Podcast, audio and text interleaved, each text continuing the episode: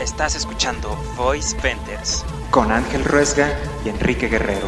Voice Vendors, un podcast sobre el mundo de Avatar.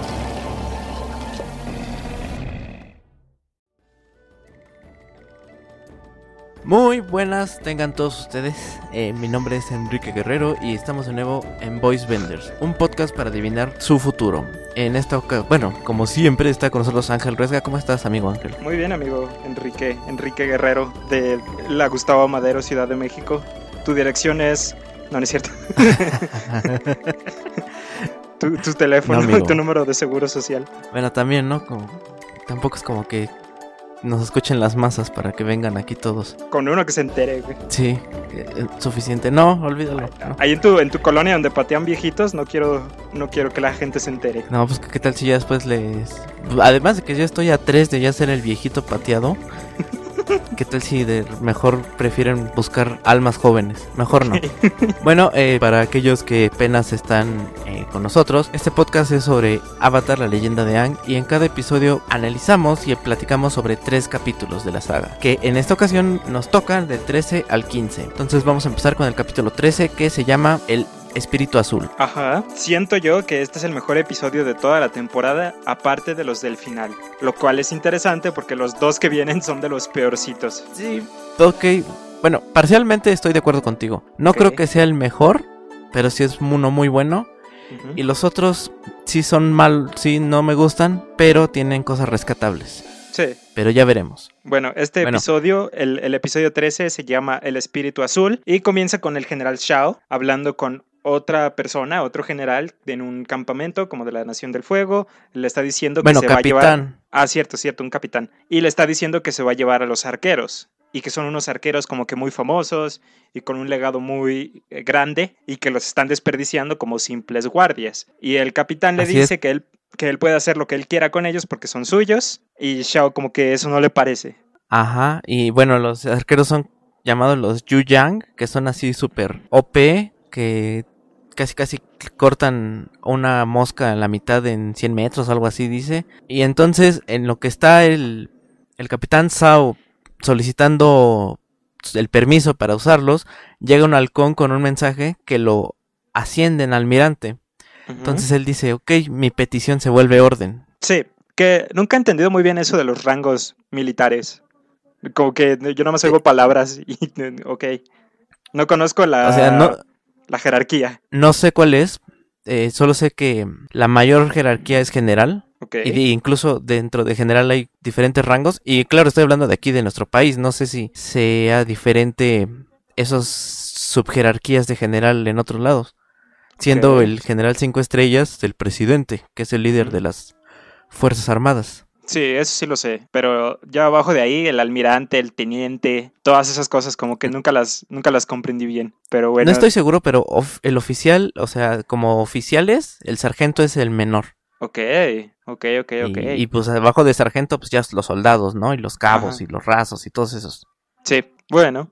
Los arqueros Jinjian, o como se llamaban. como sea. Bienvenidos a un podcast sobre la... un podcast militar.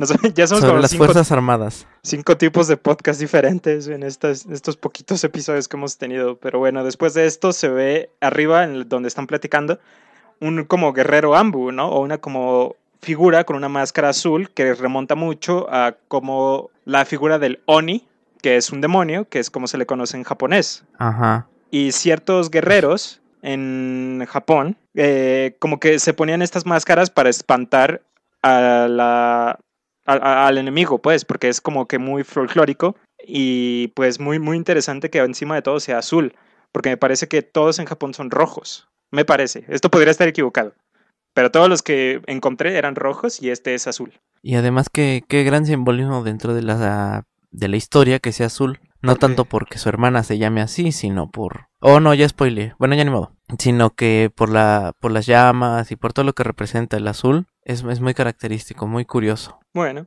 después de esto vemos al equipo Avatar eh, y resulta que del episodio anterior Sokka se había enfermado por la tormenta en la que estuvo eh, el, el- de- que, que tuvo lugar en el episodio pasado y vemos a Sokka enfermo y como Katara también se enferma y Aang dice que va a buscar una eh, como escuela o algo así, como de medicina, que está encima de una montaña. Ajá, de herbolaria. Ajá, de herbolaria, cierto.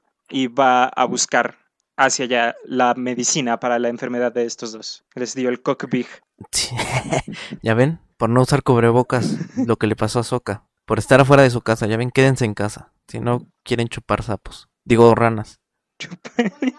Bueno, el punto es de que aquí es muy chistoso porque Ang se quiere ir en su planeador y ve que también otra vez empieza a llover y dice, bueno, iré caminando. Y lo último que hace es caminar porque se agarra unos brincos como Hulk y de repente se vuelve Flash. Ajá. que también había una como parte ahí, ¿no? De eso, de que unos como soldados de la Nación del Fuego que estaban intentando emboscar a Aang dicen, ah, yo no creo que sea cierto que corre tan rápido y que se brinca, brinca tan alto y pasan corriendo como el correcaminos, como por la montañita, exactamente igual que se va levantando el humo y luego pasa encima por, por, por justo enfrente de ellos y sa- se sacan de onda. Sí me pareció muy Looney Tunes. Totalmente. Nada faltó que se regresara y les hiciera bip bip o algo Ajá. así. Ah, bueno, de ahí eh, llega con una viejita que un poco excéntrica que, le empie- que empieza a hacer una... Bueno, le dice, ¿no? Sí, la cura, que no sé qué. Y empieza a hacer ahí unos en- enjuagues, unos menjurjes. Y cuando Aang ya piensa que es para él la medicina, resulta que es la comida de su gato. Ajá. Que el gato se llama Yuki. Y lo curioso aquí es que es un gato, o sea, lo, no un gato algo, sino un vil y vulgar gato. Sí, un gato normal. Que en este mundo a lo mejor es anormal ver un gato así. Ajá, es, es como una mutación, así de como que este gato está incompleto. Que habíamos platicado de la fauna y me mandaste una imagen horrible de la explicación de los pingüinos en el mundo de Avatar. Ah, está padre, además es un bonito crossover con el, el gran universo que es Madagascar. Ah, me, no, no puedo. Me recordó a cosas de DeviantArt, de la, de la página de Rule 34. No, amigo, no. Era mucha, mucha, este, mu- mucha interpretación. Te dejaba mucho la imaginación y no me gustó. Totalmente. Eh, bueno, hablamos Pero de, estaba cotorrino. hablamos de Ángel o de Zuko. Ajá, pues es que en realidad nada más de Zuko es como una introducción y ya después se, se unen, ¿no? Los, los, los caminos. Bueno, es que tuvimos una pequeña escena con Zuko, como que bastante emotiva, de que iba a perderlo todo y que se sentía como que con esa impotencia de que se enteró de que Shao fue promovido a, a teniente, ¿era? A Almirante. A almirante, y se empieza a preocupar de que su búsqueda va a llegar al final y de que ya no va a poder continuarlo y va a perder a su país y su trono y su honor. Tenemos esa escena en su barco, eh, pero sí fue como de lo poco que vimos de Zuko en teoría, porque ya después al final se ve qué qué- qué pasa con esto. Pero bueno, la viejita está como que preparando sus menjurjes, ya le da la comida al gato y le dice a Ang que la única solución que necesita, eh, que no es medicina, es nada más que busque unas ranas congeladas y que sus amigos las tienen que chupar. Ajá. Sonó albur. Totalmente. Bueno, por lo menos no fueron sapos. Ahí sí hubiera sido un albur bien feo. Así hasta parece padre, ¿no? Es como las ranitas esas como de chocolate que compras. Ajá. Pero no, padre, las, está no las- no las chupas. Ah, no. No. Bueno. A lo mejor tú porque ya traes costumbre, pero bueno. Eh, de- ah, este Ángel va a buscar las ranas al, al campamento, al como al, al laguito que había por ahí. Las empieza a Ajá, un encontrar. pantano. Ajá, que son ranas congeladas, que se las tiene que dar antes de que se descongelen. Y lo empiezan a atacar Sí, los porque- arqueros. Y bien padre. Bueno, sí, primero corre, eh, así como en, en el prado, saliendo de la casa de la viejilla. Y dos flechas lo, lo retienen, o sea, como que le dan en las botas Sí. para inmovilizarlo. Y después cae una lluvia de flechas, lo cual me pregunto, ¿te estaban tirando a matar ahí? sí, sí, sin ¿O duda. a qué se referían? Pero Mm, lo cual es sí. eh, in- incongruente por a continuación lo que dirá Sao. Pero bueno, Ang se escapa, ya va al pantano, encuentra las ranas, se las echan en las bolsas o donde puede, y de repente en un tronco ya lo pues lo retienen, Sí, lo detienen, Sí, ajá, y se lo llevan a una torre que me gusta mucho esa torre. porque que es una porque es como una mega construcción, o sea, es tal cual un edificio que se ven muy pocos, o sea, fuera del palacios y cosas así de nobles, son muy pocos como los grandes edificios, grandes estructuras que vemos en la serie. Ok. Huh. Pues sí, supongo que tienes razón. Pero pues. Y además se ve- Exageradamente grande, o sea, es Sí. como de ay, sí, parece como de fantasía. Como si fuera, no sé, el- la torre de Isengard o algo así. Sí, sí, sí, sí. A lo mejor sacaron inspiración de ahí, podría ser. Porque sí se ve demasiado grande. Y aparte no es nada más la torre, es como todo un campamento, ¿no? Ujú. y, y- y muchas células ahí del ejército. Hay un Sí. momento que ya vamos a llegar cuando Sao está dando su discurso y se ve un gran ejército. Obviamente no es toda la nación, pero son varios. Ajá. Pero bueno, de momento vemos que Ang es capturado y está como que amarrado como eh, los increíbles cuando los atrapa este síndrome, que los tiene así como agarrados con los brazos para arriba y así como pero con cadenas. Y Sao le empieza a decir que si es que si extraña a los nómadas de aire, a toda su familia, pero que no se preocupe porque Ang no va a morir, porque si Ang muriese, renacería el avatar y tendrían que empezar de nuevo a buscarlo, que es lo que decías, de por qué los arqueros tiraron a matar, si realmente no querían matar a Ang, solo querían tenerlo prisionero. Exacto. Sí, y está muy curiosa esa estrategia y con toda la lógica del mundo de que no hay que matar al avatar, solo hay que tenerlo cautivo. Que cuando Ang muera, se supone que renace en la tribu del agua, ¿no? Así es. Sí, sí, sí. Que Bueno, no se supone. Cuando Ang muere, renace en la tribu del agua. Ok, sí. Que no sería más fácil. O sea, a lo mejor el plan. No sé, esto, estoy haciéndome aquí una.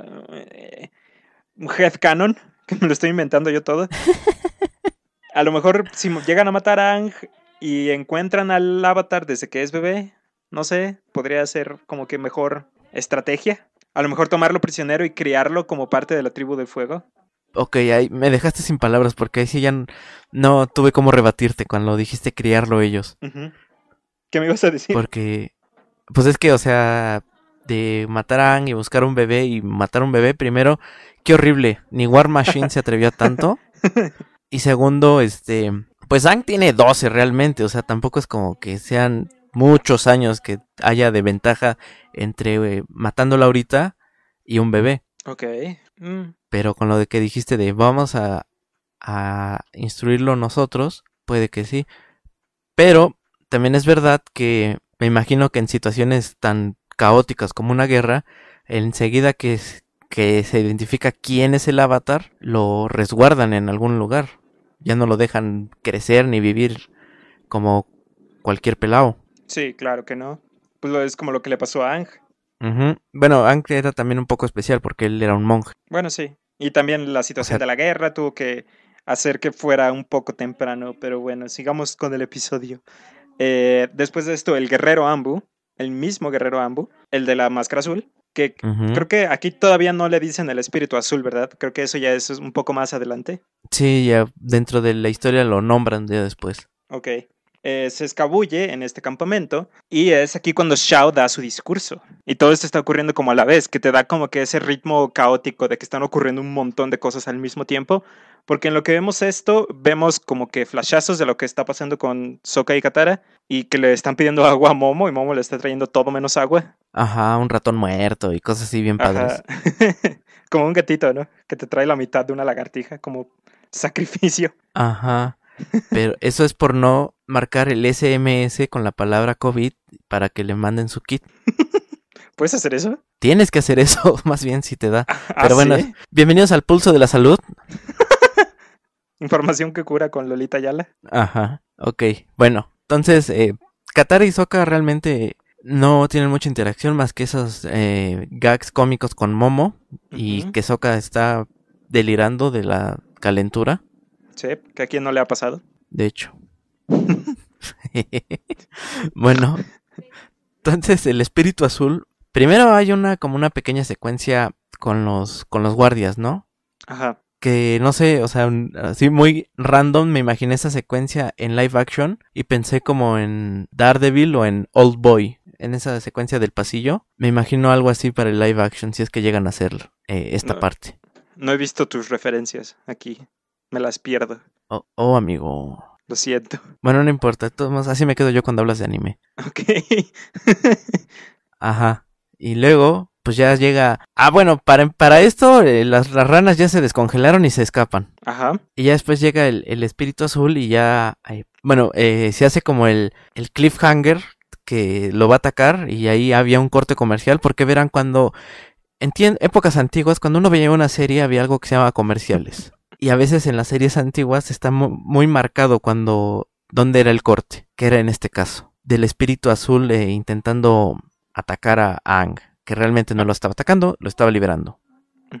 Que lo, lo, libera de las, de las cadenas en las que estaba amarrado con sus espadas, que es un espadachín doble, o no sé cómo se diga, pero maneja dos espadas. Y Ang como que se saca de onda de que vienes a rescatarme y luego le quita las esposas de las manos y de los pies igual con las espadas y Ang dice tomar eso como un sí y empiezan a escapar, empieza el plan de escape que me pareció como que una escena o una secuencia muy de artistry o de como que el, elemento de que tenían que estar siendo tan... Eh, ah, se me escapan las palabras. El, hecho de que tenían que estar siendo tan sigilosos eh, fue como que muy divertido y creo que es de las primeras veces que hemos visto algo así de sigilo y se ve muy divertido. Cómo se están metiendo entre las alcantarillas y cómo intentan así escapar con este plan de, de que no los noten casi casi.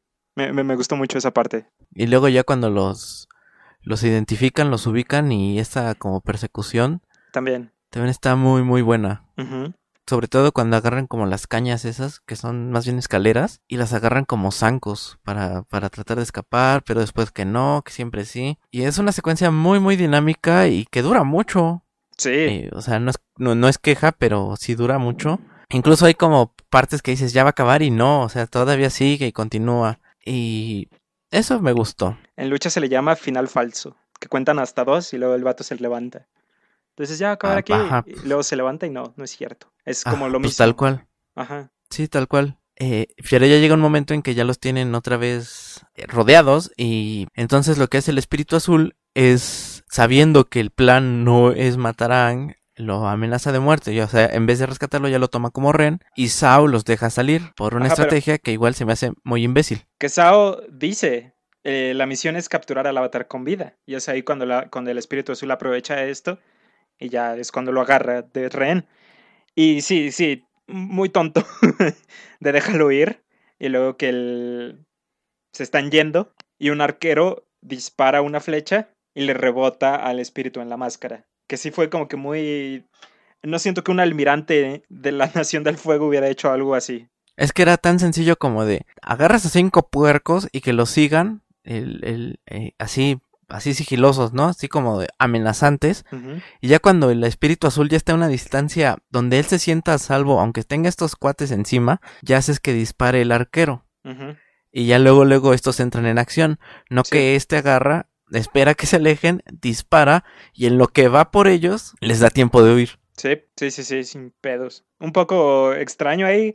A lo mejor huevón, podríamos decir que fue el, de parte de guion, el cómo se desarrolla esta acción, pero pues eh, supongo que podrías decir que fue interesante ver a Shao mentir así, o como que dar esa falsa sensación de seguridad a su enemigo y la estrategia de guerra y todo esto, pero pues sí siento que estuvo un poquito extraño esta, esta cosa, pero pues ya después de esto la máscara se, como que se cae y deja ver que realmente el espíritu azul es Zuko. Ajá, el Zuko y Yang se queda como de, oh no.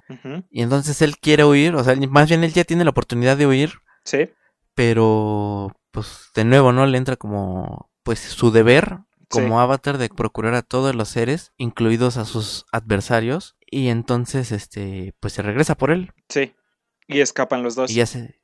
Ajá. Sí. Y ya después el, vemos a Zuko que despierta en un bosque ya al, otro día, ya en la mañana, Ian está ahí sentado y le empieza a platicar de su amigo. Bueno, le empieza a platicar que lo difícil de haber estado 100 años dormido es que al despertar ya no estaban tus seres queridos. Y le empieza a hablar de su amigo Kuson o Kuson. Kuson, ajá. Que es este, que era de la Nación del Fuego. Y le dice que, que en otras circunstancias le pregunta, ¿tú crees que hubiéramos sido tú y yo amigos? Y Zuko le contesta con echándole fuego. Bien padre. Y Yang se alcanza. Se alcanza, se alcanza a escapar de este ataque. Va por una rana. una rana. Y se va, pero me gusta porque se va sin ya sin decir nada, ni mutarse ni nada. Es como de, ah, ok, ya te entendí, bueno, bye. Sí. Sí, diste a entender lo que querías dar a entender. Y ya se va, recupera sus ranitas y Zuko llega al barco. Eh, Airo le dice que estuvo fuera toda la noche, que se perdió una canción o algo así, ya sabes, Airo, siendo Airo. Y Zuko le dice que se va a ir a dormir. Y ya es aquí cuando eh, tenemos una como escena con Zuko, como a lo mejor empezando a resentir su pasado o su origen por las palabras de Ang, como que sí le llegaron, ¿no? Las palabras de Ang. Sí, sí, sí, como que sí lo pusieron a reflexionar, sí lo sacaron de, de onda. Ajá, porque estaba acostado en su cama, en su camarote, y voltea a ver la bandera o el escudo de la Nación del Fuego. Y ya como que empieza a pensar de que, que si está haciendo lo correcto, o no sé, como que ese simple hecho de que voltea a ver esa cosa y luego se da la espalda y se duerme, como que dice mucho y te deja un montón de interpretación porque es un gesto muy clásico o muy entendido, pero realmente no sabemos qué significa ahorita mismo. Entonces estuvo muy cool eso. Sí, y, bueno, ya después llega Ann con las ranas y pone a Katara a chupar la rana y también a Soka y pues se curan. Soka lo está disfrutando, por cierto, hasta que se da cuenta que es una rana, que ya se descongelan y ya tienen ranas vivas en su boquita. Sí, que hay gente que se droga así, chupando ranas. Sí. pues, no había, no había crico, ah, solo había ranas. es el crico de aquí, de este mundito. De este pues, mundito. y bueno, eso fue el episodio 13. Lo más destacable, obviamente, es que se empieza a trabajar un poco más la relación entre Zuko y Yang, que ya no es nada más el objetivo y el perseguidor, ya es como que se empiezan a relacionar un poco más como personas, como que los personajes y sus personalidades se empiezan a chocar aquí un poquito más. Y además que em, se vuelve un poco una extensión del, del capítulo que veníamos, desde la tormenta, ¿no? Sobre todo en esas miradas y eso, como que se extiende. Y además que tiene, mm, o sea, ya lo hemos comentado, ¿no? Que en, este punto de la historia ya son como episódicos, que casi casi una nueva aldea, una nueva aventura, pero ahorita eh, a partir de la tormenta, el episodio anterior, y en estos tres episodios que vamos a ver si hay algo capitular, si hay como una línea o cosas que unen uno con lo otro. Sí, sí, sí, sí, siento que la, la, la historia está avanzando muy rápido y están pasando cosas muy interesantes o muy importantes.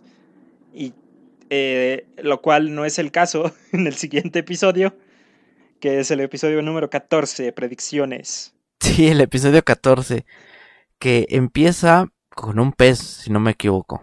Ajá, están viendo como un pez chapotea y Soka está de que se está burlando y lo intenta atrapar y resulta que la caña de pescar ya no tiene hilo porque Ángel le hizo un collar a Katara porque ya no tenían collar. Que... Oh, sí. Y Soka los empieza como a molestar de que, a ver, a ver, bésense o algo así, ¿no? De, ah, son, novios, a ver, cojan. Algo, algo por ese estilo. Y esta Katara está de que no, no, no estés molestando. Es nada más como un buen amigo, igual que Momo. Ajá, y así de ¡Pum! Ajá, un putazo menos que te comparen con el Lemur. No, que te digan que eres su amigo. ¡Pum! Pobre Anki. Pero eh, esta situación incómoda la interrumpen porque escuchan a un oso pato que está atacando a un viejito. Que creo que en inglés sí dicen oso ornitorrinco, me parece. Porque yo la, es la segunda vez que veo la serie y la primera vez la vi en inglés. Y me parece que sí dice oso ornitorrinco, que tiene más cara de ornitorrinco que de pato. Sí, por supuesto, sobre todo también por la cola. Sí. Pero mira, yo no soy quien para juzgar los doblajes. Ok, sí tienes razón. Y, y entonces, este, está con ese señor, pero el que el señor está como si nada, así como de, ah, sí, mira el, osito, qué padre. Bien confiado, bien, bien Agustín. Y es este... Y llegan estos... Ajá, todos le están como intentando decir que, que, que tenga cuidado y de que le están dando consejos para lidiar con la amenaza que muy de vida real que todo el mundo sabe que estar contra un oso, de tírate al piso, ya está muerto, no, hazte grandote, es mucho ruido, como que cada quien tiene su... Así como... Ajá, tienes que hacer un como círculo. Cuando eras, como cuando eras niño y te empachabas y llegaban todas las vecinas con un remedio diferente. Ajá. Algo así. Tienes que barrar cocaína en la frente de un bebé. ¿Qué? Eh, Es este referencia a Richo Farrell, él dice eso, que te es el mismo beat que estamos haciendo que llegan las dos tías, y que no, te vas a tomar dos Pepto Bismol, algo así. Es el mismo beat, exactamente el mismo. Entonces, este, el viejito como que super X, super tranquilo, y ya el eh, me parece que es Apa, ¿no? Quien le gruñe al oso Ajá, sí. y ya se va, suelta Ajá, un, y el oso. suelta un huevo. Un huevo. pues sí. Creo que todo el mundo soltaría un huevo si le, le gruñe apa. Sí. No, a lo mejor no de miedo. Ah, no. O a lo mejor no, no se suelta uno, sino se le va uno a la garganta, pero es otra historia. Qué asco. Bueno, el punto es de que ya le preguntan al viejillo así como de, oiga, que no hizo nada, ¿qué le pasa? Y así. Le dice, no, pues es que miren, la tía Wu dijo que no, que no me iba a pasar nada hoy, algo así dijo. Y él le pregunta, no, pues ¿qué no es la tía Wu? Y ya le dicen que pues es una adivina, que está en su, eh, en, en, en el pueblo donde está él. Y entonces todos emocionados quieren ir y les dice, bueno, ya me voy. Y me dijo la tía Wu que les diera esto a los extraños. Y les da un paraguas. Sí. Y en cuanto lo abren, empieza a llover. Y el que estaba eh, incrédulo o el que no confiaba plenamente en esta historia, obviamente es Sokka, que mete al personaje en personaje. O sea, desarrollas al personaje para que se comporte de ciertas maneras en ciertas este, situaciones. Así es exactamente como Sokka se comportaría con algo así. Pero bueno, después de esto van a ver a la tía Wu. ¿Que ¿Cómo la tienes escrito? Porque no es una tía. Es como de tía Wu, como una sola palabra, ¿no? Así es la tía Wu. ¿Ah, sí? Sí, ¿no? Pues yo sí lo entendí que era como una tía. Así como cuando. Oiga, tío Netflix, ¿qué? ¿Así? Ok. Yo, yo pensaba que era como una sola palabra. Pero bueno, de- deja en los comentarios. que ¿Cómo crees que es? Sí, ándenle, sí, déjenme en los comentarios. ¿Y cómo lo escribieron? O sea, tía Wu o la tía Wu o de qué se trata esto. Ok. Eh, y llegan ahí y está un asistente que no lo volvemos a ver nunca, que tiene el pelo blanco. Y les dice ah, que, sí, es cierto. que la tía Súper estilizado. Ujú. Muy, Parece Me- me- como de. Hermano, te, te equivocaste de anime. Ajá. Te equivocaste de pueblo, ese güey debería estar en un bar o en un antro aquí en la ciudad, güey, aquí en la Marqués, en la, en la Condesa. Ajá, lo- algo así. Sí, y sí, tienes razón, no, no se ve nunca más. No, esa era su única función, güey. Decir que la tía los está esperando. Y ya estos pasan. Y aquí es donde conocemos a la mejor parte del episodio, güey, a la, a la asistente de la tía Wu, que se enamora de Ang. Ajá, la buen, la buena niña llamada Meng. Menk. Ujú. Que es una niña muy. Pues, o sea, con un pelo muy raro. Dejémoslo así. Ujú. Y luego ya conocemos a la tía Wu, que es una señora pues de mediana edad, así, media emperijollada, pero sencilla, con un toque de elegancia, tú sabes, ¿no? Ajá, como Pati Chapoy. Ah, ajá. Es como entre Moni Vidente y Patti Chapoy, Ajá, la tía Wu. sí, exacto. Yo diría más eh, Walter Mercado que Moni Vidente. Ah, sí, mucho, mucho amor. Ajá. ¿Cómo Sí, no? yo agarré un pajarito y lo reviví entre mis manos, una cosa así. Así siento que Ah, habla la tía. Entonces les empieza a decir de que quién quiere pasar primero. Y la que pasa es Katara. Ajá. Y Yang, eh, pues como buen niño de 12 años, castroso, pues quiere escuchar qué le van a decir, aunque sea eh, en privado. Entonces se va a escuchar y, es- y, y- y lo que alcanza a, a distinguir es que le dice la tía Wu que Katara se va a casar con un poderoso maestro. Y como Aang, para, eh, en su humilde percepción, él piensa que es un gran maestro, pues sale bien como pavo real, bien dicho, bien dichoso Sí, que se. Katara se va a casar con él. Ajá, Aang ya no cabía por la puertita que había ahí de todo el ego que le, que le subieron ahí de que se iba a casar con Katara. Qué bueno. Eh, eh, eh, ok, fue un poco extraño porque como que querían avanzar este romance y sí va, avanza, pero no sé. Ah, me, me, me pareció muy interesante esto, muy curioso, pero siento que hubiera sido mejor de algún otro modo, pero bueno, ya sale Katara de su predicción, de su sesión de mentira y Sokka dice que él quiere ir después y la tía le dice de que no le tiene que leer nada, con la cara dice que se va a meter en un montón de problemas por cómo es. Funeada la tía Wu por racista. Ajá, ¿por qué racista? Pues es que la cara dice, no, pues tu cara me dice que va a ser este pura agonía y pelea. Pero a lo mejor era por su expresión, no por su color. no. Porque no le dijo eso a Katara. O sea, si, si la tía Wu fuera racista, le hubiera dicho a Katara, tienes un futuro lleno de trapeadores y, y, y un patrón, algo así. Fun, funeado tú por decir eso. no estoy diciendo que así es de bueno. Estoy diciendo que es como, ese sería el ejemplo. me dio una apoplejía, se me olvidaron las palabras. bueno, está bien. Nadie funea a nadie. Okay. En el otro episodio sí vamos a funear mucho. Sí. Y pasa Ang. Pasa Ang a, a, tener su predicción. Ajá. Y le hacen como la prueba del, del hueso. Ajá. Que es aventar un hueso en el fuego y cada. Y, y la tía, bueno, la adivina, va a hacer como la predicción, o la interpretación más bien, de las grietas que se hagan. Pero avienta el hueso y el hueso explota. Y la tía ¿Sí? empieza a decir que estás, eh, vas a estar en medio de una encrucijada entre el bien y el mal. Y todo el mundo dependerá de ti. Yang así como de, ah, sí, dime más. Ajá, eso ya lo sabía, le dice. Pero ¿qué, ¿qué onda con las rucas? Es lo casi, casi lo que dice. Ajá, pero, el, pero que haya viejas, bueno. si no, no. Tal cual. O sea, no fue como de, ok, sí, voy a estar en eso, ya lo sé. Eh, uh -huh. Ahora sí que esa es mi propuesta en la vida. Tal vez, no sé, hubieras preguntado, ¿cómo ganar? ¿voy a tener éxito? Ajá, o algo así. No, no, no. Así de, ¿tú qué con las rucas o qué? Ajá. A ver, ay, casi digo la palabra con C. no. ay, lo siento. Eh, y ya la señora agarra un pedazo de hueso y le empieza a mentir. Que le, pues, le... no es mentir, bueno, realmente. O sea, le... no ¿Cómo le no? dice una frase motivacional, así muy Bueno, bonita, sí. pero pues, nada que ver Uh -huh. con, con adivinar.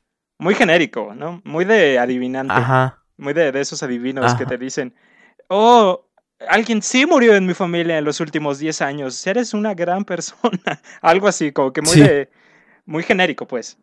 Muy, al- muy, Muy, de galleta china. Sí, exacto. ¿Cómo se llama? Galleta de la suerte. Ujú. De la fortuna. Ya, ya estoy mal, ya. Galleta de la fortuna.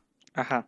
Entonces, Angie, pues se queda así como de, oh, ya triunfé, ¿no? Así, "Y Ajá. ya". Chingue paleta. Ajá.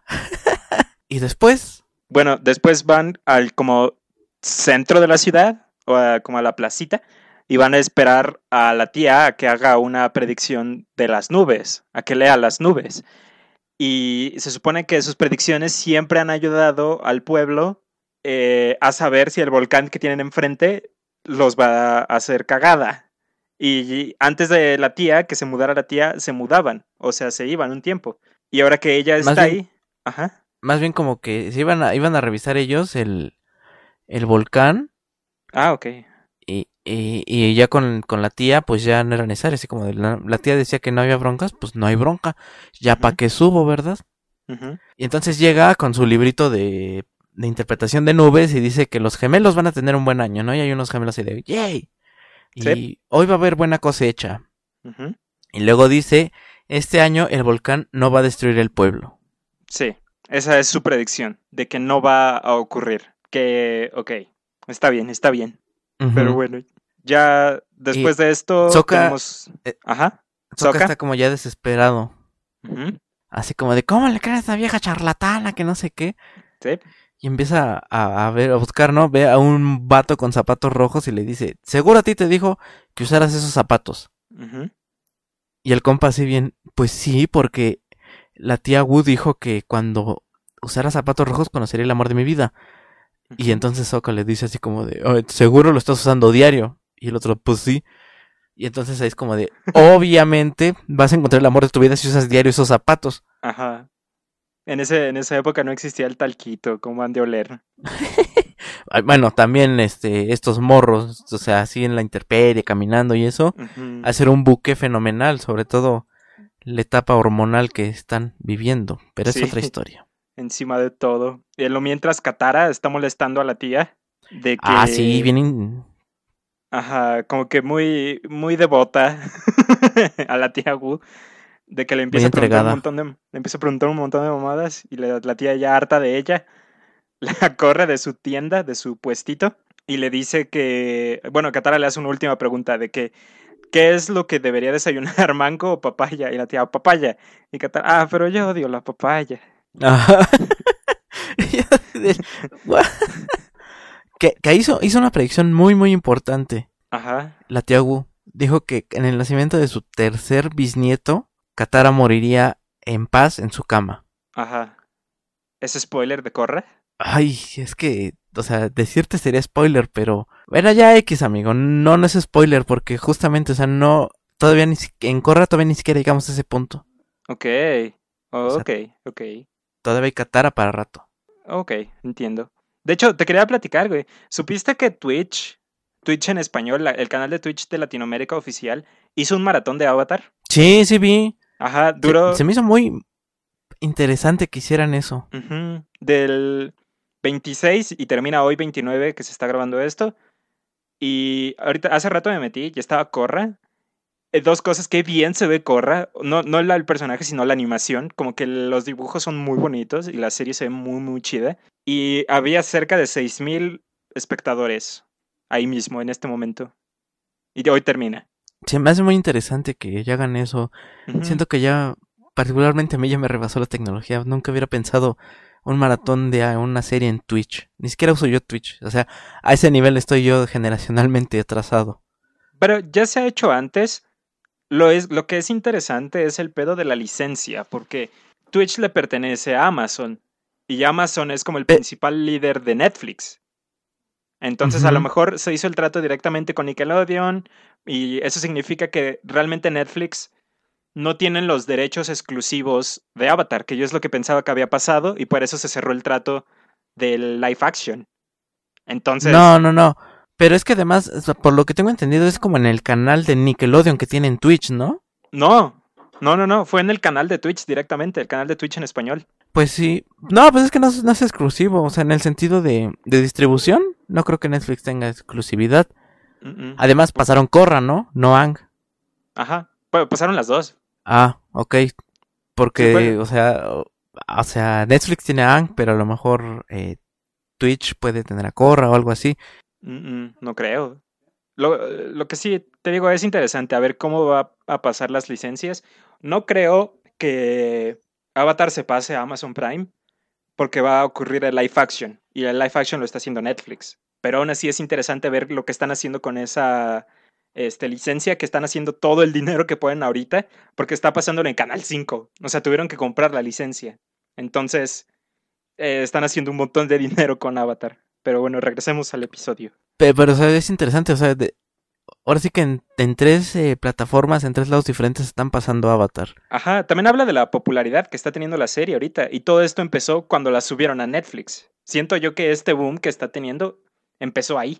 Sí, o sea, yo como te dije en el primer capítulo de este, que si no lo ha visto vaya a verlo, en el que hablamos del pro- programa piloto, esta serie yo siento que nunca ha bajado de popularidad, no más que ahorita con Netflix ha- hay un pico más alto todavía de que lo que había antes. O de fans nuevos, ¿no? También, pues tú, por ejemplo.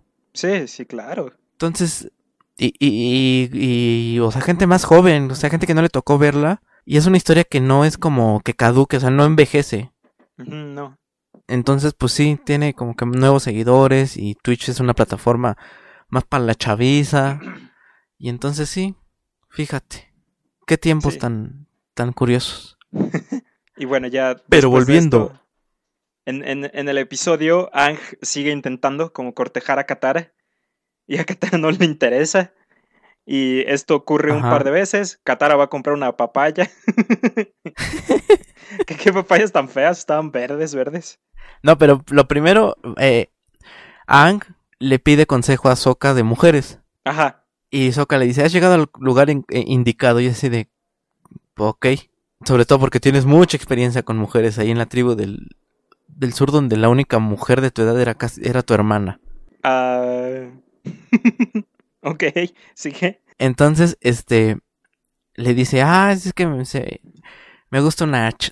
Es que me gusta una, una niña y quiero que sea mi chava y no sé cómo Ajá. ligarla y así. Ajá. Y este Soka piensa que se trata de esta morra, esta Meng. Menk. Ujú. Cuando dice, no, carnal, se quiere ahí con, eh, quiere, con, quiere con tu hermana, amigo. Sí, te quiero de cuñado. Cuidado. y entonces Soka, pensando que es Meng, le dice, pues mira, sé indiferente, no le hagas caso, eso les gusta a ellas. Ajá. Trátalas mal. Medio tóxico, medio toxicón, medio toxicón. Ujú. Pero no juzgo. Ahí sí. Ok. Entonces llega Meng y dice, hola. Y este Ang dice, ah, sí, hola, y se va. Y entonces así como, oh, este muchacho es muy bueno. Ajá. Me recordó a esa imagen que vi el otro día. De que está un güey pidiéndole consejo a su amigo y le está diciendo, haz como si no te importara. Y luego la morra le manda mensaje, se murió mi, mi abuelito. Y el otro güey, al chile nadie te preguntó. Muy así. Eso no va a funcionar, viejo. No te vas a quedar a la chica. Ay, perdón. es que me dio mucha risa. ya basta. Basta, basta, somos adultos. Entonces, eh, Ang, como ya no supo qué hacer porque lo de la papaya no funcionó, ni nada, entonces va...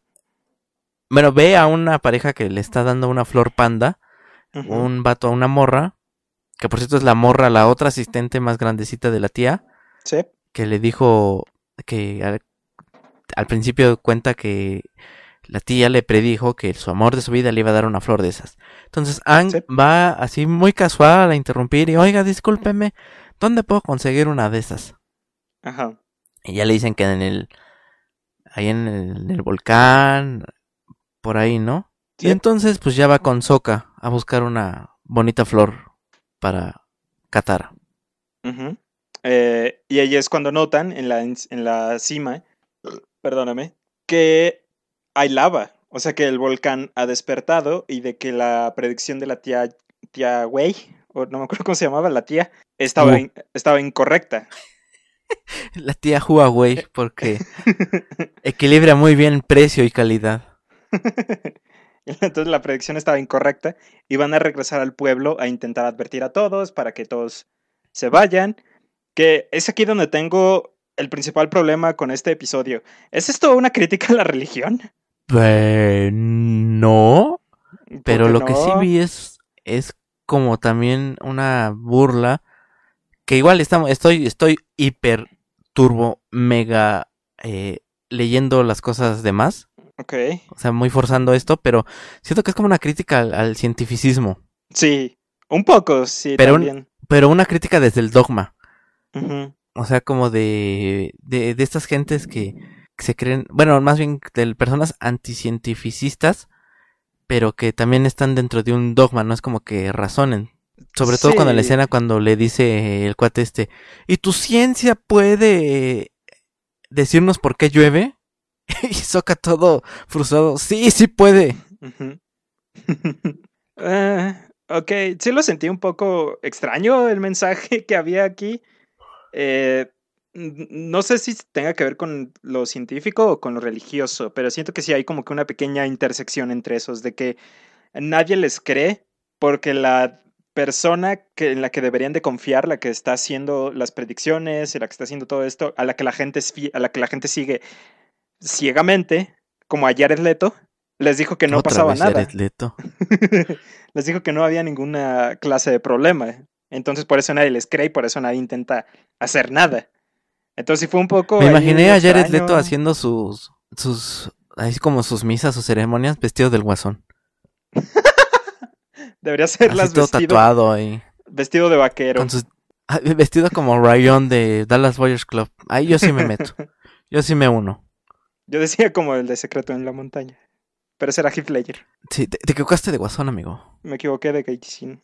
O tú lo hubiera hecho vestido de marihuano, de drogadicto. Estoy Pues esforzando. así lo hace, ¿no? Bueno, sí, sí, tienes razón. Entonces, eh, ¿qué, qué, qué- qué intentaban dar a entender? De que está mal seguir Pues- ciegamente. Sí, yo pienso que es como el Mm. dogma. Y, y- y, eh, no, pero al final sí hay una moraleja, hay una moraleja muy, muy, muy marcada que la dice la tía Wu Ujú. a Ang. Sí, pero. ahorita si quieres la, la comentamos. Sí, ahorita llegamos. Por cierto, debo aclarar que critico al cientificismo, pero no la ciencia. Por si queda así como ambigua mi postura. Ok. ¿No te gusta que la gente intente usar la ciencia como un arma, ¿no? Para justificar sus cosas que dicen. No me gusta poco- que la ciencia sea un dogma, así como tampoco lo demás. O sea, la ciencia también acaba siendo un dogma, y es lo que no me Sí. gusta. Ok. Con hechos y lógica. Como que Soka muy se, se comportó mucho como Ben Shapiro este episodio. ¡Ay, qué asco! ¿Sí o no? Permíteme, permíteme decir Ben Shapiro y escupir en el suelo. a, mí, a mí me da risa. Es como un pequeño goblin. No, a mí no, me dan ganas de patearlo. Indep- o sea, independientemente de lo que salga de su horrenda boca, Ujú. Nada más como, o sea, el, el- el verlo me dan ganas de patearlo. Es como cuando. Se, se vería como cuando en South Park patean a Kyle, al, hermani- al hermanito de Kyle, a Ike. Así que lo patea al bebé y lo patean y sale volando. Sería como Bueno, lo pero mismo. ya dejemos, dejemos de hablar de gente horrenda. Ajá. ¿Quién somos nosotros para juzgar? Bueno, y después, ¿en qué que nos quedamos? Ah, sí.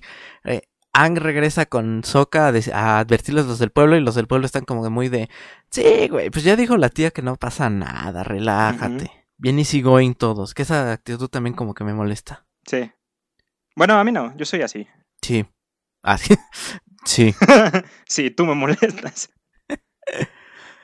Y luego, eh, entonces les- se les ocurre un bonito plan, que es, pues vamos a nosotros a cambiar las nubes, pero para eso ocupamos el libro de interpretación de nubes y va Ang a buscarlo y esta Meng eh, lo encuentra y se lo da y le dice que yo sé que no te gusto y siento feo porque es muy gacho cuando te gusta alguien y a ese alguien no le gustas de la misma forma, pero Sí. ella es bonita, ¿no? Y es así de no, casi casi duren, casi casi le dice, Ajá. El meme del gatito llorando, Duren. ajá. Sí, sí, yo siento que Menk, te digo, fue la mejor parte de este episodio. Porque es adorable, güey. Es una persona, es un personaje muy eh, fácil de identificarse con. Porque ¿quién no ha estado en esa situación? Obviamente todos. Ah, hasta Ang. Ah, Sí. E incluso desde una perspectiva tan joven, porque Ang tiene 12. Por cómo está dibujada Meng, es bastante menor que Ang. Entonces, eh, sí, son- yo lo pensé como de su edad, a lo mucho 11. ¿Pero con enanismo? ¿O qué? ¿Por qué estaba tan chaparra? Estaban de la maldita estatura de ese morro. No, Yo siento que sí se veía más, más joven. Pero bueno, aún así es una perspectiva muy joven y como que muy de niño. Ver las cosas como Sí, las eso sí. Meng. Ajá. Entonces yo siento que por eso Meng para mí fue la mejor parte del episodio. Pero bueno, ya después de esto, de que se rinde en, en esta batalla, en, en esta guerra del amor, le entrega el libro de nubes. del amor. Le Ajá. entrega el libro de nubes a Aang y entre él y Katara, subidos en APA, empiezan a, a formar la nube con una forma de calavera. Sí, ¿verdad? Que Sí, significa Así un muerte. así como la marca tenebrosa. Ajá. y este Sokka le está diciendo a la señora que vaya a ver la nube y de que checara de que- qué significaba. Y la señora como que se espanta y ya acepta que hay un peligro. Ajá. Y entonces ya Ya les creen. eh, ideó un plan y entonces ya la gente le hace caso a Sokka, lo cual es muy simbólico y muy em, marcado. Eso, ¿no? Que des- después de la tía Wu, a quien le hacen caso es a Sokka, al, al renegado. A- Y hay una escena partir- que yo creo que es la que más me ha dado risa en toda la serie, que, que pregunta, a ver, ¿quién es maestro eh, tierra? Y uno de los gemelos dice, yo soy maestro tierra, y el otro, yo no. Me dio mucha risa eso. Perdón, fue muy basic, pero es que me dio mucha risa. Y bueno, ya empiezan a hacer su plan y tienen que hacer una zanja para que toda la lava caiga ahí. Eh, hacen es. su zanja, se empieza a llenar, empieza como a desbordarse y empieza a formar una como ola de, de, de lava que va a aplastar o a destruir a toda la ciudad. Y Aang congela con aire, control. Que no podía haber hecho eso desde el principio. Dale chance. Se le pega lo de Sao. Bueno, sí. Eh, ok, ok. Voy a dejarlo pasar. Eh, congela la, la ola y la ciudad ahora está como que en una mesetita, ¿no? Como que en una depresión o una cosa así. Como que tienen toda la piedra, toda la lava que Aang congela se vuelve piedra y está como que ahora cubierta por esa cosa, como un pequeño cráter. Y Sokka dice que a veces olvido Eh. lo buen maestro que es este niño. Ajá, a veces olvida el gran maestro que es este, este muchacho. Y Katara hace una introspección como María de todos los ángeles de ¿Acaso será este mi ser amado? Ajá, como pinches conexiones que hacía Jim Neutron para cumplir su plan. Así se veía su cerebro de. Katara, como, ¿qué dijiste? Ajá. Y ya Sí, sí, sí. Katara nota de que probablemente la tía, la tía Wei está hablando de Ang. Ese es el gran maestro con el que se va a casar. Exactamente. Y entonces Katara se queda como de Oh my sweet little baby Jesus. Ajá. Y bueno, y ya acaba el episodio de estos morros despidiéndose de la tía Desa y de esta muchacha. De, bueno, de la tía Wu. La tía de esa. Ajá. Se están Y despidiendo. Katara de- le dice ajá, Adiós, Meng. Y Meng así que Adiós, Katara. Y por abajo así de Hija de tu pinche madre. Así. Ajá, te odio, le dice. Se despiden las, Ajá. las socias. Ajá. Y ya ahí queda, ahí queda este episodio que eh, rellenito, pero pues estuvo divertido. Totalmente. Ajá, o sea, al menos vimos un poco del romance entre Sokka, entre Sokka, entre Katara y Aang. No, no, no sé qué hubiera sido peor. El romance este avanza un poquito y como que ya se tiene la idea de hacia dónde quieren ir, ¿no? Pero eh, el resto del episodio sí me pareció un poco extraño. El, el mensaje que querían dar a entender fue como, ¿qué? ¿Por qué? Ah, sí, el mensaje. El mensaje fue de que le dice la tía Wu, así como formaste tus nubes, así puedes formar tu destino. Ese es el mensaje. Esa Sí. es la moraleja. Gracias, eso es todo. Pero cómo se da a entender, es el pedo de... Me causa mucho conflicto. Fue como critica a seguir algo ciegamente, tal vez. Que no hagas eso, supongo. Ajá, más bien, ajá, así como de Lo que sea que fuera. dejar a los Ajá, así sea la dejar a los demás la responsabilidad de tu propia vida. Siento que Sí. también puede ser, ¿no? Ujú. Puede ser algo así, pero eh, no sé. Un poco muy, muy extraño, la verdad. Pero bueno, el capítulo 15. Este siento que no es tanto relleno, pero no me gusta para nada cómo está escrito Anja aquí. Eh, Vato de la tribu del agua. Ajá. A mí sí, pero ahorita llegamos. Empieza con que, que están en el bosque y, y Aang encuentra un, una espada de hueso de ballena, ¿no? Ujú. Y Sokka pues se da cuenta de que es una espada de su tribu. Sí. Y empiezan a encontrar más cosillas hasta que llegan a la costa y encuentran un barco de la flota de su papá. Un barco abandonado. Sí. Y ahí se dan cuenta de que Entonces- papá estuvo ahí. Ajá. Entonces, eh, ya en la noche, ya cuando están durmiendo, llega un vato, que resulta que es vato, que, que es, eh, bueno, eh, o es un hombre, un soldado de su jefe, pero también su amigo. Ajá, es como su tío, ¿no? De, de Sokka y Katara. O algo así. Bueno, Pues es, algo así. Ajá, son, son carnales. Se llevan bien estos dos, el papá de Sokka y Katara y Bato. Y eh, se los lleva a una como pueblito que está dirigido por hermanas. O sea, aquí es Sí, un Por matriarcado. monjas. Ajá. No, pues es que son monjas, es una abadía, es como un Ah, convento. eso. cierto. Perdóname. Yo pensé que era un pueblo, es que no escuché abadía. Pensé que era como un No, pueblito. sí. Entonces son puras No, era un- monjas. es una. Tal cual. Nada más que estas, en vez de hacer rompope, hacen eh, Perfume. perfumes. Ajá. Cosa muy importante para la historia. Entran como a la habitación de Bato, en donde lo Pero perdón, mi pregunta es: ¿monjas de qué? de la tía Wei. T- Tal vez. Tienen que, ir La a, tía güey. tienen que ir a esparcir su palabra por ahí. Oye, es cierto. Pero ¿a, a- a poco no? O sea, monjas como que de qué? Pues hay espíritus. Y hay un mundo de los espíritus. Y todos sabemos que existe. A lo mejor hay un líder del mundo de los espíritus. Eh, se supone que el, el líder del mundo de los espíritus en la tierra es el avatar. Ajá, en la tierra, pero eh, allá. Algún ser Ah, pues poderoso. allá es allá. Algo Las a lo mejor. no están allá, están aquí. Ajá, pero a lo mejor es como que eh, en lo que creen. No sé. Pues no sé, pero sí me fue. sí- fue mi pregunta así como de: ¿monjas de qué son? Perdone. pues quién sabe. No lo había pensado porque ni siquiera me di, ni siquiera registré que fueran monjas, pero ahorita ya viéndolas hasta se visten igual. Tienen los Ajá, pues este, sí, tienen. los sus hábitos y todo. tienen sus gorritos estos cagados Entonces, pues sí, cierto, son monjas, güey. Entonces aceptan a Vato y lo están cuidando porque viene todo en- eh, con vendas. Y entran los Ah, chicos. sí, porque Ajá. la, la- o sea que la historia de contexto que les cuenta Vato es que estuvo mal herido, pero eh, no podía pues alentar a la misión, entonces ahí lo dejaron, ahora es que ahí dejaron al Vato a que se curara y ya después que se uniera. Sí. Ajá, que ya después iban a ir por él o él tenía que ir con ellos. O sea, él tenía que ir a encontrarlos y que estaban esperando ese mensaje del papá de Sokka y de Katara, que de momento no me acuerdo de su nombre. Pero durante todo esto, es aquí donde no me gusta cómo está escrito Ang. Él se está comportando como un niño tentón y que a fuerzas necesita tener la atención en sí mismo y de que le gusta ser el centro de atención y de que necesita que, le, que lo estén pelando todo el tiempo. Hasta se estaba, estaba agarrando una cosa, como sombrero también.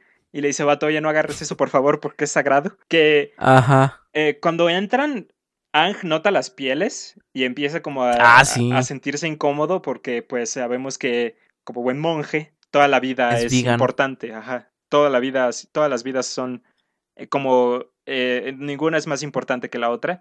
Y ahí estaba jugando con un sombrero de un animal muerto.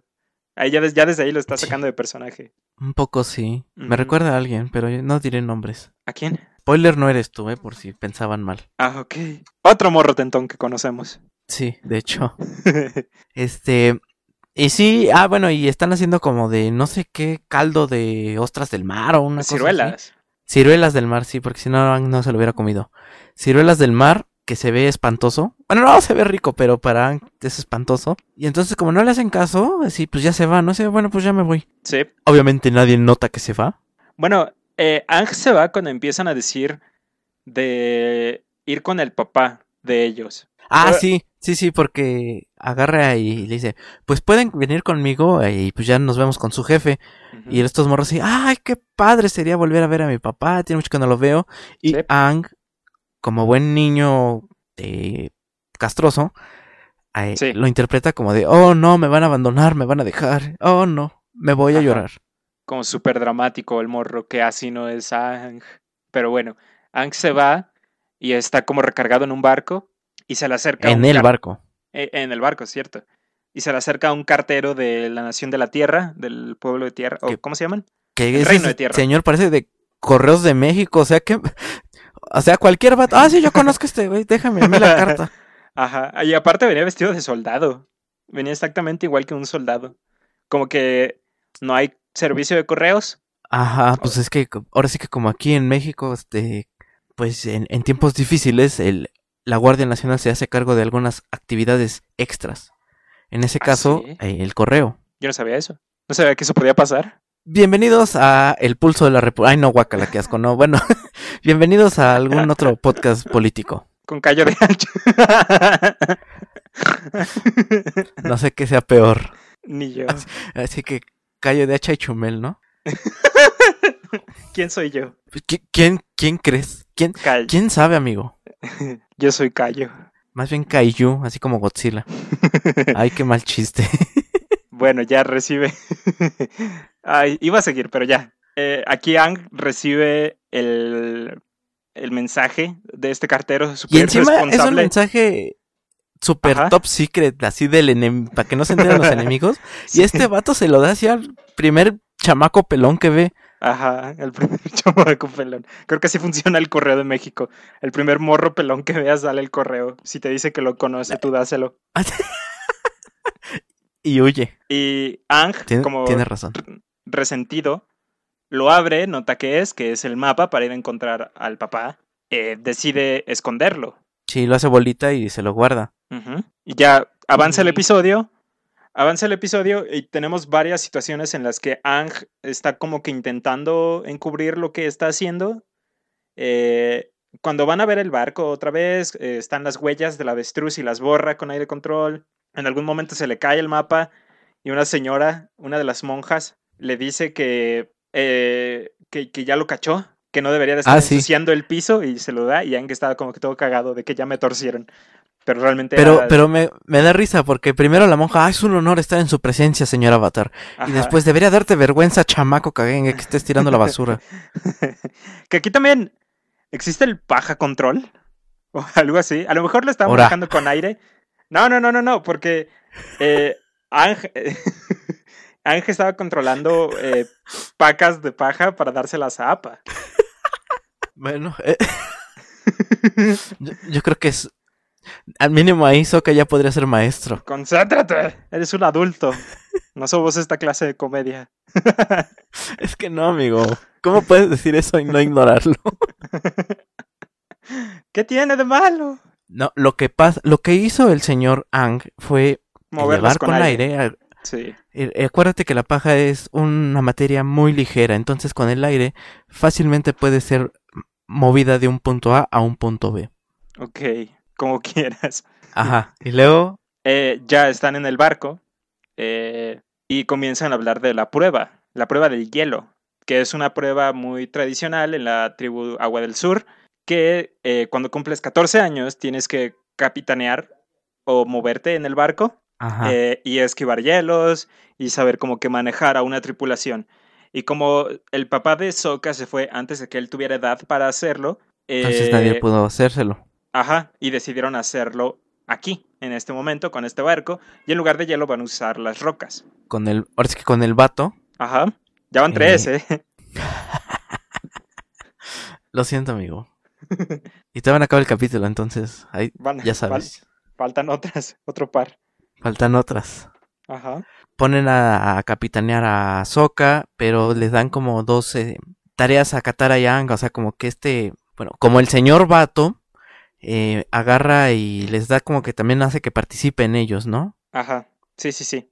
Y para que salga bien, o para que sea como oficial, él no tiene que hacer nada. No, se sienta ahí en, el, en la proa, Ajá, así en flor de loto y nada más ve el espectáculo. Y Sí. entonces, eh, pues pasan la, la prueba así normal, pero después ven, ven otras rocas y Soka, pues bien atascado, quiere más. Y Vato ya está, se- oye, tranquilo viejo, no, no es necesario que pruebes nada. Pero Soka, muy inteligente, muy estratega, que eso es lo que me gusta ahí de esa parte, que vemos como que ese lado de, de Sokka es que aprovecha los elementos de sus compañeros para salir de esa situación. sí, sí, sí. Eh, con control, control de agua y control de aire, logra crear una como ola grande que levanta el barco por encima de una roca y ya es cuando pasan a salvo y ya se supone que Sokka al fin pasa esta prueba, ¿no? Que es como eh, tus 15 años o algo así, que es como lo que te confirma Sí. como un adulto en la tribu Agua Pasó de ser eh, señorita mujer o, o algo así, ¿no? Ajá, De, ni- de niña señorita. ajá. Y a Sokka le ponen su marca del Wi-Fi, que significa que es un gran líder. Ajá. Cuando no a hay señal no de Wi-Fi. Más bien, sí, Ajá. porque nada más una rayita así de, no, Sí. diablos. Katara no me acuerdo de qué. Una lunita. Ah, sí, pero, o sea, pero, ¿qué, qué simbolizaba? Que era eh, que trabaja de noche. Este men. No, era de que era eh, confiable. No, no me acuerdo de qué era. Pero les están poniendo marcas de como que eh, virtudes que tienen, en- que tuvieron a lo largo de esta misión. Ajá. Le Ya le ponen- ponen... la de la confianza, justamente. Entonces es cuando ya le carcome la culpa y les dice que lo del papá, del mapa y todo eso. Sí, estos se enojan con Ang. Eso ya. Siento que aquí ya un poco se redime Ang con lo mal que se había portado el resto del episodio y lo fuera de personaje que se había portado, pero como que ya el arrepentirse y el decir la verdad, como que ya un poquito lo mejora, pero siento que no hubiéramos tenido que llegar hasta aquí. Pero bueno, ya Mm. estos dos se, se enojan con Ang y dicen que se van a ir a buscar a su padre, que eh, es como lo que Ang temía que pasara y es lo que provoca con sus acciones, que a lo mejor ese es como la moraleja, que no le mientas a tus amigos Así es, no mentiras. y pues ya se están Y- yendo. Este Ang se va a ir también. La monja lo corre. Él está de creo que mejor me voy. Y la monja, sí, al chile sí, ya vete. Sí, ya llégale, chavo. Ya, la verdad es que sí, no, ya, ya me estás molestando. Ya, ya llégale. Ajá. En lo que, Qué eh, monja, qué monja tan maldita. en lo que estos están yendo es cuando ya eh, podemos meter lo de Zuko y lo de Airo. Porque Ajá, es aquí empezamos cuando... al principio, Ajá, que están Tsuko y Airo en, eh, tomando los sagrados alimentos, cuando un fuerte golpe los saca de, de lo que están haciendo y van a, pues a, a cabin, a- ay, ¿cómo se dice? a proa. Pues allá afuera del barco, pues, perdonen, se me fue el nombre. Yo también no me acuerdo. Y llega una morra que esa es del top 5 de waifus de esta serie, por cierto. Eh, Con un como oso hormiguero, lobo, Es ya es una cosa. es más como un topo, ¿no? Bueno, sí, por la nariz del topo nariz estrella, ¿Y por qué es ciego? tienes razón. Y le dicen, no, pues que hay un polizón y no sé qué. Entonces esta, esta criatura eh, descubre al polizón y le da un lengüetazo y el lengüetazo lo, lo paraliza. Sí. Y ya se le va y esta morra es una recompensas tal cual, una mercenaria. Y entonces qué, qué? Zuko se le prende el foco. Eso, eso también pasa con los topos de verdad. ¿Que con la lengua? Sí. Ah, caray. Ah, caray. Continúa. Bueno, Mentí, por cierto. sigue, sigue. Chale. Yo sí me la creí, yo dije, oh no, tal vez vio un Discovery Channel o algo así. Tal vez no voy a besarme de lengua con un topo, no me quiero quedar paralizado. Ese es como Ay. lo que quería, lo que quería llegar, pero no encontré cómo. Pues es que besarse de lengua con un topo está muy rudo. Pues está primero que nada difícil. Tienes Pues que sí. encontrarlo abajo de la tierra. Imagínate, ¿no? Que, que, que friega estar ahí buscando al topo. ¿eh? Pero bueno. Entonces, este. A, Zu- a Zuko se le ocurre la, glo- la gloriosa idea de contratar a, a esta muchacha. Y entonces van como a un bar y en el bar hay un cameo de Ryu de Street Fighter ¿Ah, sí? que está jugando con esta morra a las, a las este, fuercitas. ¿Era Ryu? ¿O una referencia? No lo Pues no, obviamente no, pero se parece mucho. Ah, ok. ¿Por qué? ¿Estás diciendo que todos los asiáticos son iguales? No, pero el vestido, bueno, la vestimenta blanca y la... ¿La cinta roja? cinta roja. ¿Sí la tenía? Yo no lo vi. No, no puse atención. Sí, Simón. Ok. Entonces llega Zuko y ahí es la primer funeada porque agarra y dice, a un lado mugroso. Así bien clasista, bien... Whitefire. Ajá. Man. Y, y Airo, como dice, no te quiso ofender, estoy seguro que te bañas muy seguido. Eso sí me dio Sí, risa. sí. También, o sea, más... Así, no, no me ayudes, compadre. Ajá. Eh, y ya se acerca a la morra esta y le está diciendo de que le destruyó el barco y que va a necesitar que le paguen. Pero no con Ajá. dinero. Con ah, trabajo. sí, es así como... Otra vez, hermano. Ajá. Y, y entonces esta morra le dice como de, pues yo no voy a hacer nada por eso. Y el tío Aero le dice, bueno, te pagamos con tu peso en oro. Y esta morra dice, mejor tu peso en oro. Ajá. Y ya es cuando acepta la misión. Y empiezan a buscar a Katara con el olor del collar por todas partes. Pasan por la herbolera, la, la señora que vende Ajá. ramas, no quiero decir cómo se dice. Y también pasan Ay, por. no, no, no, qué, qué hetero. Pasan por eh, las monjas Con también. la tía Wu. Ah, también pasan con la tía No, primero Wu. con la tía Wu. Cierto, cierto. Y le- la tía Wu se quería ligar al Airo también. Ajá, le dice, oiga, buen mozo, ¿no quieres saber su futuro? Y Aero le pregunta, pues a mi edad la única sorpresa la quiero dejar como misterio, lo cual es grandiosa esa respuesta. ¿Qué, qué es? ¿Cómo se va a morir? Ajá, Qué bonito. Sí, qué, qué sabio el Airo. la verdad es que sí. Ya Sí, después sí, ya llegan con las monjas y ya después, este, ya regresamos porque Ang le, bueno, una de las monjas va y le advierte a Ang que está una morra con un chavo enojado y un viejito eh, muy simpático que la están buscando con una criatura por medio de un collar. Entonces, a Ang se le prende el foco. Oh, no, es el collar de Katara. Van a ir por ella, no por mí. Sí, que después de esto vemos como esto ocurre, van por ellos, por Sokka y por Katara, eh, trepados en el oso, en el topo. Y es, ¿ahora qué? y no, este, nada, nada, sigue. les preguntan que, que, que dónde está el pelón. Y aquí, no. Le dice... les dice que, que ya se separaron y que ya no están juntos y que van a tener que, que buscarlo en otra parte. Entonces, Ajá. los langotean y los dejan paralizados. El, el topo aplica este ataque extraño que puede paralizar a la gente. Y, aparte, y ahí encuentra el topo el mapa que Ángel estuvo sosteniendo un montón de tiempo y que por eso tiene su olor y que pueden saber en dónde están, que están de vuelta en la abadía. Ajá. Y empieza a descubrir como que, está dando vueltas el topo este. Y es porque Ang estaba eh, por arriba planeando. Y pues rápidamente para no alargar esto, eh, hay una pelea entre primero Zuko y Ang Sí, muy y el resto, ¿no? Ajá. Y técnicamente es el topo contra Appa. Lo cual ah, vemos sufrir un poco a Appa ahí. Sí, lo paralizan al pobre. Porque, pero Ajá. Y esta como- morra le da un latigazo. Ajá, pero le tomó como tres o cuatro eh, lengüetazos poder eh, paralizar a Appa, lo cual te lo vende un poco como un ser muy fuerte, ¿no? O sea, Sí, hasta ahora sí, pues hemos, sí. hemos visto a Appa casi como un Uber o como un autobús o como una carcachita. Pero ahora ya te da a entender que también sabe pelear, güey. Y que aparte también es como súper amigo de Ang y todo eso, pero antes de esto había sido un medio de transporte. Ahora también es Sí, pero ya vemos que aquí brinca por el morro. Sí, Sí, sí. No, yo por ti, chavo. Sí, sí, mete las manos, pues. Y, y en eso vemos al tío Airo que está probando perfumes y se roba uno. Primera funa, primer strike. No, segundo strike más bien. Con lo Se del lo- mugroso es el primero. Se lo roba. Súper mal. Sin vergüenza. Después de eso, eh, en algún momento, a la chica del topo, no le quiero decir así, pero así le vamos a decir porque creo que no tiene nombre. Como que La recibe una mercenaria puede ser. Nah, o sea, mejor la chica del topo. Recibe un ataque y Airo como que la despierta, ¿no? Como que le hace un- un- unas Ajá. cosas ahí como para despertarla y la mujer como que sonríe. Sí, y regresa a la acción. Sí. Eh, sigue la escena de pelea. El, el enfrentamiento entre Ang y Zuko está bastante cool, muy interesante. El poder, el ver cómo se utilizan estas dos maneras de control me gustó un montón. Pero después de esto, la monja despierta a Sokka y Katara, los libera de la este, parálisis con una, una- un olor, una esencia, y utilizan más perfume para distraer al topo, porque el topo ve con la nariz, es plan de Sokka, obviamente, porque es un morro listo, eh, y con eso ciegan básicamente a la- al monstruo este. Ajá, sí, lo ciegan, literalmente.